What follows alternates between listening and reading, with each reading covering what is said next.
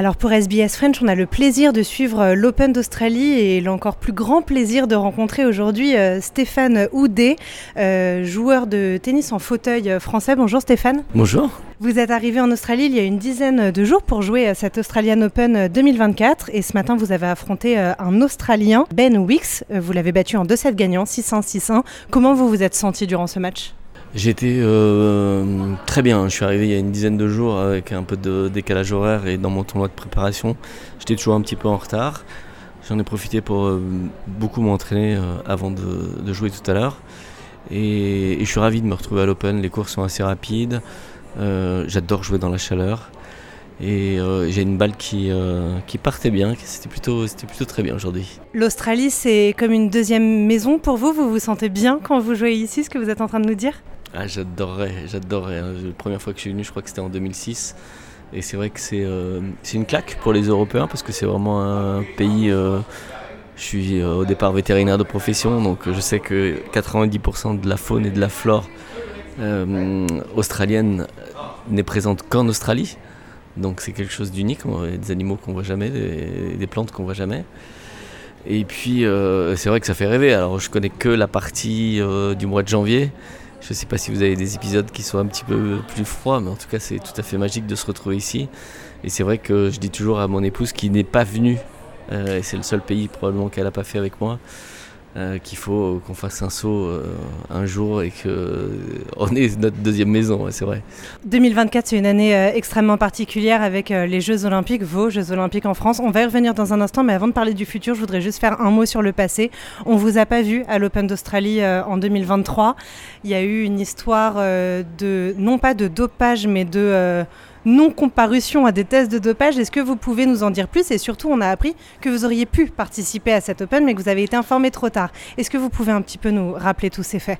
Alors la non-comparution, ce sont des termes un peu particuliers. En fait, euh, quand on est euh, inscrit sur, euh, sur les listes, en l'occurrence pour les joueurs de tennis sans fauteuil, les dix premiers joueurs du monde doivent donner une adresse précise et un créneau horaire entre 5h du matin et 23h pour un éventuel contrôle antidopage inopiné. Donc moi ça fait maintenant 15 euh, ans que je donne une adresse, que j'ai déjà été euh, contrôlé ici mais euh, en dehors des tournois. à la dernière minute ou quelqu'un qui, qui vient frapper à la porte de, de, des amis chez qui vous êtes. et pendant la pandémie, où euh, on ne savait pas non plus si on allait pouvoir euh, jouer, rejouer. Beaucoup de tournois ont été annulés. Le premier qui a été euh, rejoué, c'était l'US Open, mais dans des conditions particulières. Ensuite, on est venu ici aussi dans des conditions particulières, parce qu'il y avait une bulle sanitaire. Et eh bien, pendant cette période, au mois de décembre, moi je suis parti au Costa Rica voir les animaux avec mon épouse. toujours ce côté vétérinaire, on va, on va visiter.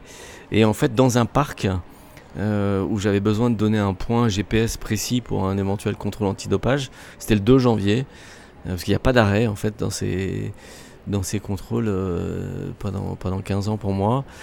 J'ai perdu le signal téléphonique, j'avais du Wi-Fi mais j'avais pas de signal téléphonique et malheureusement ce jour-là l'application m'a aussi demandé pour vérifier cette position bizarre de changer mon mot de passe. Et donc comme pour les systèmes bancaires, ils envoient un, mot de passe par SMS, mais je l'ai reçu 48 heures plus tard et ça a été compté comme un, test manqué. Euh, j'en ai eu un deuxième où c'est 100% de ma faute, où en fait euh, je suis allé au, restaurant euh, et, j'ai complètement oublié, je rentrais de tournoi. Donc là je peux rien dire. Et puis un troisième, en fait j'ai reçu un courrier en disant que les contrôleurs étaient venus chez moi, qu'ils avaient sonné pendant. Enfin qu'ils avaient sonné et que j'étais pas là. Et en vérifiant avec la contrôleuse, avec tout l'historique eh bien, elle m'a, elle a raconté quatre mois plus tard dans son rapport qu'elle avait sonné pendant une heure et quart à la maison toutes les cinq minutes, mais qu'elle se souvenait pas si euh, ça avait sonné. Et, voilà. Et donc, euh, comme les joueurs sont responsables, euh, j'ai pas pu démontrer que, en fait, j'avais pas ouvert une porte à laquelle on n'avait jamais frappé. Et, donc dans un premier temps, j'ai été suspendu. Ensuite, j'ai fait appel et c'est la raison pour laquelle j'aurais presque pu jouer puisque en fait la juge australienne du tribunal arbitral du sport m'a diminué euh, la sanction et j'en étais informé trop tard, donc j'ai repris plus tard que prévu. et donc voilà, bon, j'en ai profité. J'ai une petite fille qui est née le 1er janvier 2023 pour passer plus de temps auprès de mon épouse et en famille. Donc c'était un mal pour un bien et on est reparti de plus belle. J'imagine que toute cette histoire, a une conséquence sur le décompte de points et sur votre venue ensuite. À vous écouter, vous voyez euh, le verre à moitié rempli, donc c'est super. Mais à ce moment-là, ça crée quoi chez vous comme sentiment De la colère, de la frustration? Alors au début, bah, en fait, je me transforme en étudiant en droit. J'essaie de comprendre euh, comment euh, je peux me défendre. Et en termes de classement, effectivement, ça fait repartir non classé. Donc c'est l'histoire de tous les joueurs de tennis qui commencent. Je me dis, bah, j'ai la chance de recommencer mon histoire où je repars à zéro, je suis non classé. J'ai été invité à un premier tournoi pour jouer, parce que j'ai obtenu une wildcard euh, quand on n'a pas de classement. Ce sont les Coréens les premiers qui m'ont invité. J'ai pu jouer deux tournois. Et j'ai demandé aux Japonais euh, de faire de même. Et les Japonais ont dit ah, bah, comme les Coréens t'ont donné et que tu as tellement donné pour nous, on te donne aussi une invitation. Et au premier tour, j'ai joué euh, la tête de série numéro 1 que j'ai battu. Donc je suis remonté dans le classement et puis très vite je suis redevenu 9 euh, euh, au classement mondial. Donc voilà, c'est reparti comme avant. C'est sûr que j'ai raté Wimbledon parce que Wimbledon c'est le top 7, c'est un petit tableau, plus un invité, et ils ont pris le huitième.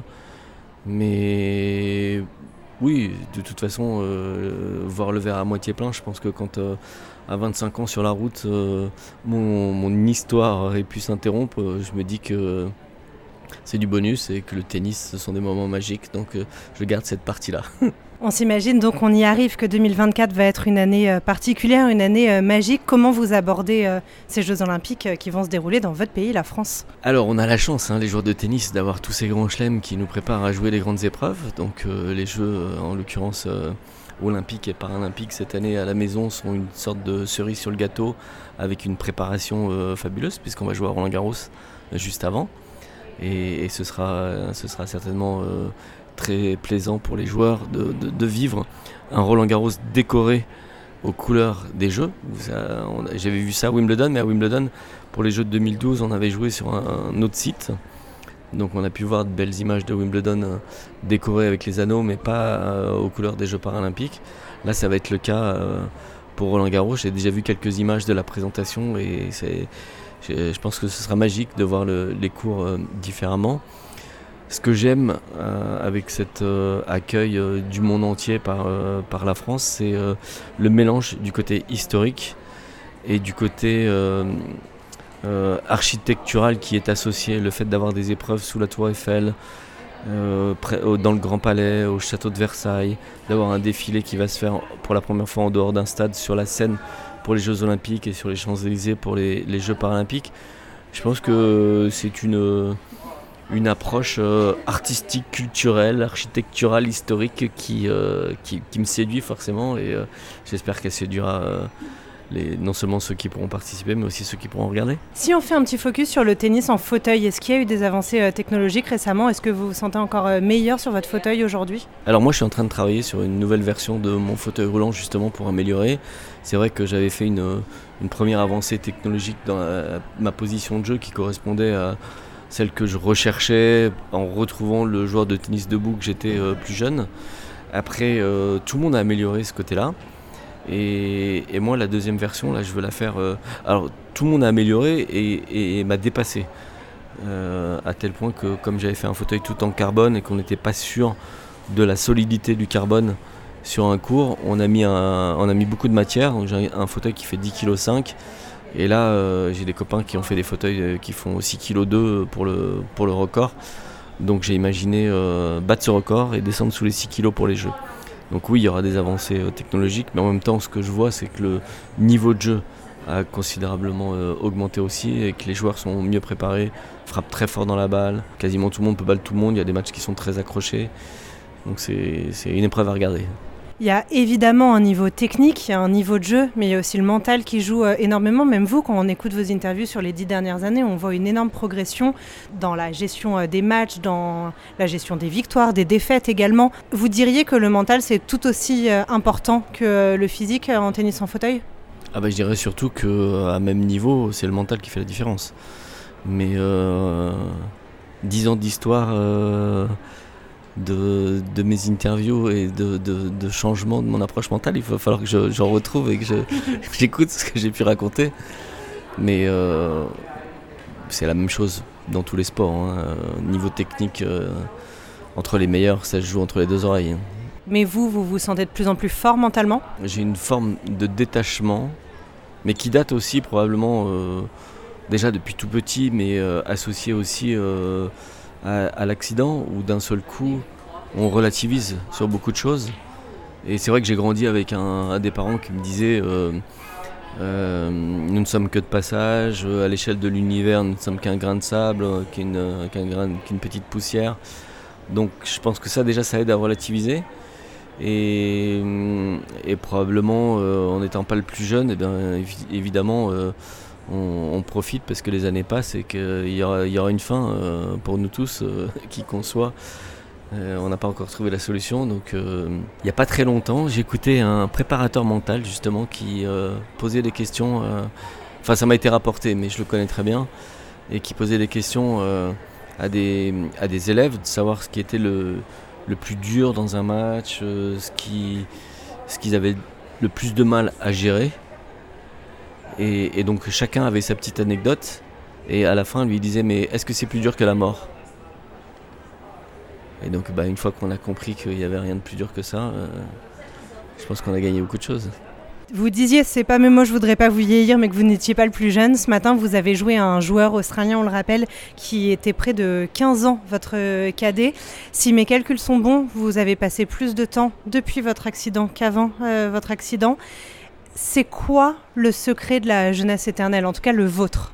Alors on peut même euh, jouer avec les chiffres, hein, puisque euh, à, l'US Open j'ai joué le, numéro 1 mondial de l'époque et qui a dit à la remise des prix, c'est incroyable parce que j'ai perdu contre quelqu'un qui est plus âgé que mon père. Ce à quoi j'ai pu répondre, euh, tu es plus âgé que mes fils. en tout cas que les trois premiers. Et, le secret de la longévité est euh, associé au fait de jouer assis, parce que quand on est assis, la dépense énergétique est moindre, on est porté par, euh, par la machine. Et puis moi, une fois que j'ai fini de jouer assis, eh bien je mets ma prothèse et je marche. Donc je repose les membres supérieurs, là où d'autres joueurs vont continuer à poser leur fauteuil roulant et ont des pathologies des membres supérieurs. Donc je pense que là on joue, euh, je joue un peu avec, avec mon sport. Et puis, euh, j'ai toujours envie d'apprendre. Mon métier, c'était d'apprendre à apprendre quand j'étais vétérinaire. Et, je crois que j'ai gardé des yeux d'enfant sur ce sujet. Et donc, je recommence régulièrement ou, j'améliore régulièrement. Là, par exemple, je travaille sur un nouveau fauteuil roulant, mais j'ai aussi beaucoup travaillé avec euh, mon équipementier pour ma raquette. Je suis toujours en train de chercher, j'écoute un peu tout le monde et je prends le meilleur je m'entoure de collèges de compétences où chacun me donne euh, ou met sa pierre à l'édifice et puis euh, et puis à chaque fois je, je vis un rêve. Yannick Noah euh, va être notre capitaine pour les Jeux. ça a été un, échange qu'on a eu depuis, depuis plus de 4 ans. C'était avant les, Jeux de Tokyo et ça se concrétise aujourd'hui. Et donc c'est comme si je repartais comme un enfant à chaque fois avec les yeux émerveillés et, une nouvelle aventure. Donc je pense que ça donne de l'énergie. Après, euh, j'ai une femme qui est, euh, qui est plus jeune que moi. On a eu une petite fille qui est, qui est ma deuxième fille, puisque j'ai des grands enfants. J'ai eu deux paires de jumeaux auparavant, comme Roger.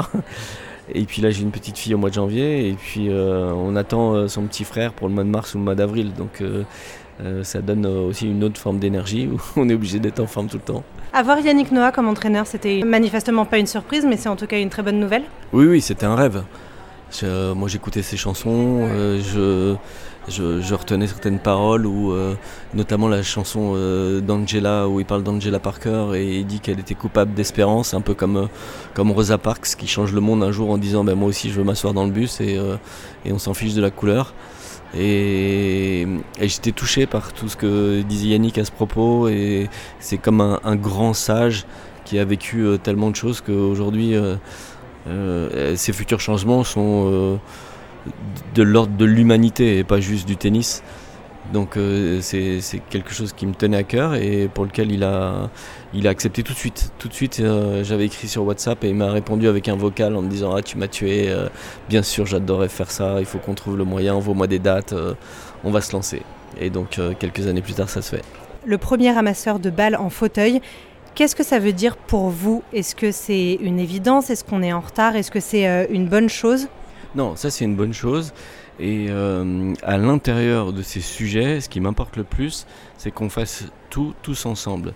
Et en même temps, aujourd'hui, il y a eu une démonstration de joueurs amputés qui ont joué avec un joueur en fauteuil roulant, et ils ont créé une division pour les joueurs qui sont amputés.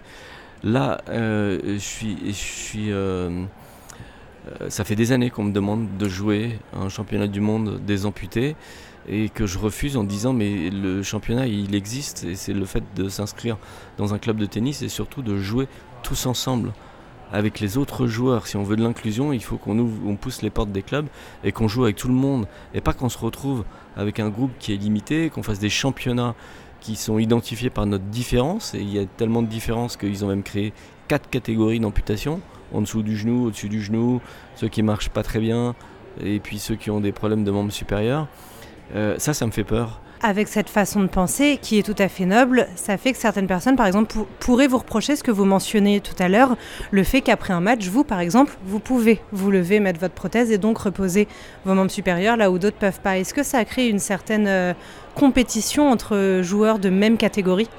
Oui, oui, forcément. Il y a des discours euh, qui, sont, qui vont en ce sens. Et et, en même temps, à leur avantage, le fait d'être toujours en fauteuil, ils sont plus adroits avec le fauteuil. Et, quand on fait un sport, euh, je compare en permanence. Quand on fait de l'équitation, on descend de son cheval. Quand on fait des, courses de voiture, on descend de la voiture. Euh, on utilise un autre instrument de mobilité.